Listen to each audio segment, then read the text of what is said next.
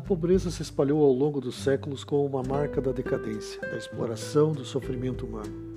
Pior ainda quando o indivíduo se encontra em uma terra estranha, alheia à cultura nativa das origens de onde partiu.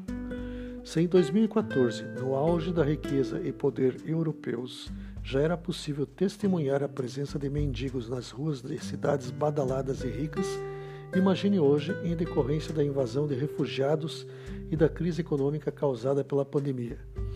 A consequência agravante revela ampla disseminação da miséria pelo planeta, não deixando nenhuma nação rica de fora das estatísticas. Se os mendigos do calçadão de Florida eram bolivianos em dezembro de 2011, em frente ao principal shopping do bairro de Buenos Aires, hoje há milhares de argentinos em estado calamitoso. Se o mendigo do calçadão de Oxford era polonês ou oriundo de outro país do leste europeu, certamente deve haver mais deles e dos próprios britânicos caminhando pelas ruelas e avenidas das cidades do Reino Unido. Se o mendigo recém-saído do hospital, estropiado, pedinte junto ao calçadão de Munique, também chegara do leste europeu. Hoje há outros, principalmente refugiados do Oriente Médio e África.